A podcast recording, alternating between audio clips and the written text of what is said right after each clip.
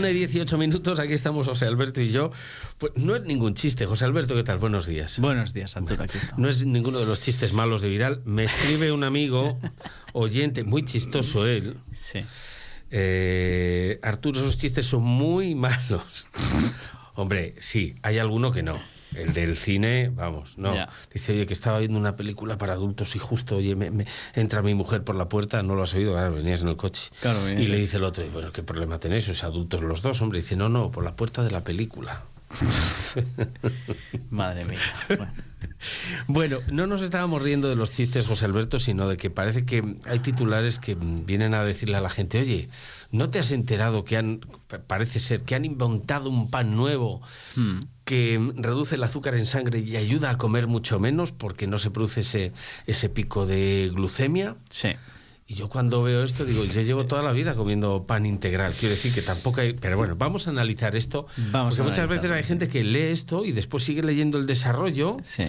Y está muy bien que quieran hacer publicidad los que fabrican harinas de, de mm, no sé, de legumbres o de todo esto. Pero bueno, vamos a, ver lo que pasa con los panes y qué es esto de la absorción de la glucosa, eh, en fin, los hidratos y todo esto. Venga, vamos a empezar por ahí. Bueno, pues el titular es eh, el nuevo pan saludable que reduce el azúcar en sangre y, ayuda a comer mucho menos. Ese es el titular, ¿no? Eh, el titular que debería decir la verdad. Lo del nuevo pan ya es una mentira en el titular. Pues si tú haces un titular que cree ganas de leer, vale. Pero lo de nuevo ya está mal. El pan saludable que reduce el azúcar en sangre y ayuda a comer mucho menos sería el titular correcto si quieres Sí, sí, la verdad que sí, lo del nuevo sobra. Cambiar los ingredientes de alimentos comunes puede ayudar a diseñar dietas más saludables que no presenten problemas de adherencia. Luego es muy curioso porque en la imagen que utilizan, si te has fijado en el pie de foto, pone una rebanada de pan integral. Sí, sí, sí. Pero luego lo que habla la noticia no es del pan integral. Bueno, entonces, aquí nos habla efectivamente, que nosotros lo llevamos aquí diciendo en este programa desde hace mucho tiempo, en muchos programas, eh, lo importante que es el tema de la saciedad y la adherencia en en nuestra alimentación, sobre todo pues por el tema de, eh, en el caso de las personas que tienen sobrepeso u obesidad, pues que logren eh, reducir ese sobrepeso y obesidad de manera saludable y sostenible en el tiempo, que de ahí lo del tema de la adherencia que nosotros aquí lo hemos explicado muchas veces, que una persona no tiene que hacer una dieta en concreto pensando en una dieta como algo temporal, sino que lo que tiene es que mejorar en general todos sus hábitos alimenticios, también de actividad física, pero en este caso alimenticios, y que esos cambios que produce él en su alimentación diaria, que los pueda sostener durante mucho tiempo. Eh, pues que no produzcan un sacrificio de una manera en la que uno lo esté pasando tan mal que diga, mira, quiero que esto se acabe y entonces cuando se acaba pues empieza a comer otra vez mal, ¿no? Entonces, junto con todo este tema está el tema de la saciedad en, los alimentos y nosotros aquí ya hemos hablado muchas veces de las bondades que tiene, en este caso, por ejemplo, el pan integral frente, al pan blanco, ¿no? Por ejemplo, ¿no?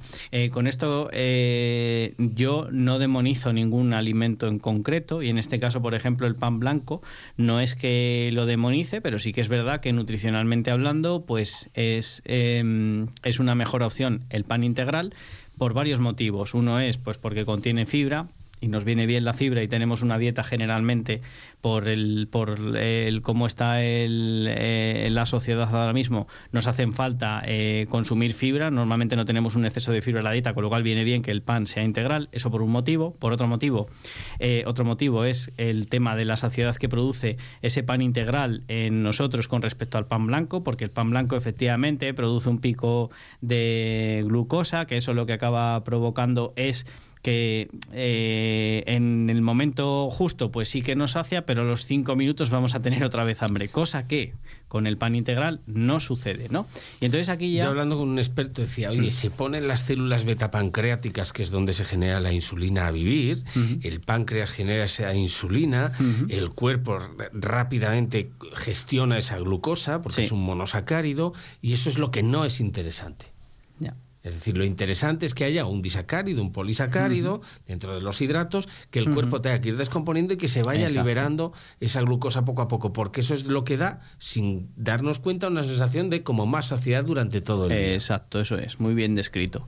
Entonces, eh beneficios del pan integral frente al pan blanco, ya lo estamos diciendo aquí, por una parte el, en tema de saciedad y unido con este tema que precisamente lo que es a nivel de nuestro organismo va a estar, eh, va a funcionar mejor si tomamos pan integral que si tomamos pan blanco por muchos, por muchos motivos relacionados con esto que acabas de explicar tú ahora. Ahora bien, ¿qué es lo que nos dice la noticia? Nos pone en la noticia, un grupo de investigadores afirma haber desarrollado una harina especialmente pensada para aumentar la saciedad y mejorar el control del azúcar en sangre, ¿no? Eh, pudiendo así reducir el riesgo de sufrir obesidad y diabetes tipo 2. Bueno, pues el resumen de esto al final es que han probado en un estudio científico, ojo, no, no he hecho la culpa ni mucho menos a los del estudio, sino como, como una vez más a cómo se vende el estudio en, el, en la noticia. Exacto. Te lo encargan, tú lo haces. El laboratorio dice, yo te hago el estudio que tú quieras. Exacto. Entonces, el resumen de esto es que han hecho una harina basada en legumbres como los garbanzos, lentejas o frijoles, y entonces, claro, evidentemente las legumbres ya son un, eh, un alimento que, que tiene bastante fibra y al igual que sucede cuando, cuando lo hacemos con, con harina integral, eh, pues en este caso también tiene fibra, porque la cáscara del cereal que se ha usado para hacer esa harina está completa y demás, no se lo han quitado. Y entonces, pues eh, evidentemente al tener más fibra, el resumen es que sacia más que la harina refinada, en este caso esta que están diciendo de harina de legumbres, eh, sacia más que la harina refinada y aparte pues eh, además de ser más saciante, pues ayuda evidentemente con todo lo que ello implica, pues a que luego eh, se picotee menos, se coma menos, se tenga hambre más tarde, que por eso está el tema de la saciedad, etcétera, etcétera. Entonces, el tema es que en esta noticia lo están vendiéndote, porque claro, lo pone, hay necesidad de aumentar el consumo de fibra, que ya lo hemos dicho aquí, al ingerir fibra soluble, las paredes eh, celulares intactas retarda la digestión de almidón, que es lo, básicamente cómo funciona el, el, tema de tomar cosas con fibra, pero que esto ya se, se estaba consumiendo cuando comemos un pan 100% integral o con un porcentaje de harina integral bastante alto. Compraría yo a esta industria que se dedica a hacer este tipo de harinas, que son los que habrán encargado el estudio para hacer este titular, y lo veo lícito siempre y cuando el que lo lee no le engañen. Claro. Y, ojo, mis bendiciones a la harina de garbanzos. Sí, sí, por supuesto. Yo lo compraría, lo compraría si todavía me dicen, según estudios de tolerancia a proteínas de cereales, el tanto por ciento de la población estamos viendo que sufre determinadas incomodidades en su organismo para digerir ciertas proteínas como el gluten o parecidas en, los, en los cereales. Con lo cual, entonces, con eso, más que estos, estas harinas de, de legumbres no tienen esas proteínas, te compraría que hay un mayor confort digestivo haciendo lo mismo que puede hacer el trigo, ¿no? Sí. Sin esas proteínas que el sistema inmune a veces confunde. Hablamos de la celiaquía y que ataca esa proteína intestinal pensando que es la proteína gluten y no lo es, ¿no? O parecida, porque la avena no tiene gluten, pero se parece mucho y también puede atacar, ¿no? Entonces, por ahí te lo compraría. Pero hombre, mm, que me vendas que, es más saciante y que tiene más fibra y, que nuevo, es nuevo. Y nuevo pan, milagro. Bueno, pues bien, en fin. Claro, entonces em, aquí pone luego, el pan enriquecido con garbanzos tendría a inducir más saciedad en más saciedad en los voluntarios. Según los análisis sanguíneos realizados, producía una mayor liberación de leptina, que es la hormona de la saciedad, y también se determinó una reducción de la glucosa. A ver, es que esto, o sea, que me parece muy bien que hayan hecho el estudio y, y, y, y sus conclusiones, o sea, sus objetivos tenían dentro del estudio que yo sé que no eran exactamente el vender un nuevo pan de esto, sino era probar otra serie de cosas o lo que a mayores han puesto como resultados lo que ha salido. Pero esto, eh, por decirlo de alguna forma, ya se sabía. Quiero decir, los alimentos por sí solos, los garbanzos, las legumbres en general por sí solas, ya se sabe que producen esto en eh, esta saciedad y demás en, en las personas y esa mayor liberación de leptina, el de leptina y demás.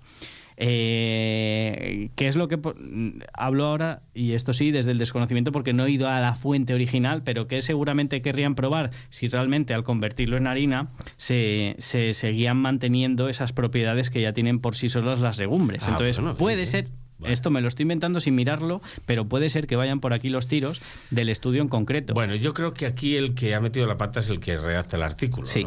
Con, esto, pues que será aficionado a estas cosas. Yo digo una cosa, está muy bien este tipo de harinas. Sí. Yo las he probado. Tiene una dificultad. Para que esta harina ligue necesitamos una cosa que se llama psyllium, que es una fibra, es muy interesante, que liga pero es que si no, no es imposible fabricarte un pan con, con, harinas que no tengan esa proteína que hace que, que, la masa pues no se cuartee, no se rompa.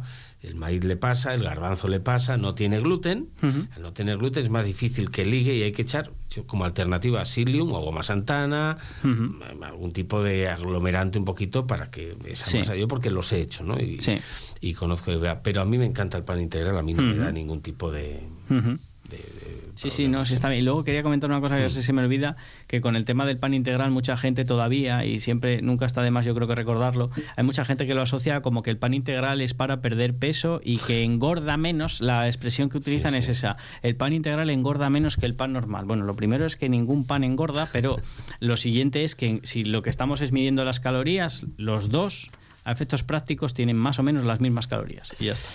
El próximo día hablamos de esos cuatro alimentos bajos en grasa que los médicos piden que en, Correcto. A ver, ¿qué médicos nombran a los médicos que lo piden? No, ¿verdad? No. No, simplemente lo dicen y ya está. Muy bien. Eh, pasa como con las cremas. Bueno, en fin. José Alberto, javefitness.com. Ahí, te seguimos cada día. Ahí está la en redes sociales. Muchísimas gracias. Gracias, tú. Como siempre. Eh, enseguida, Héctor.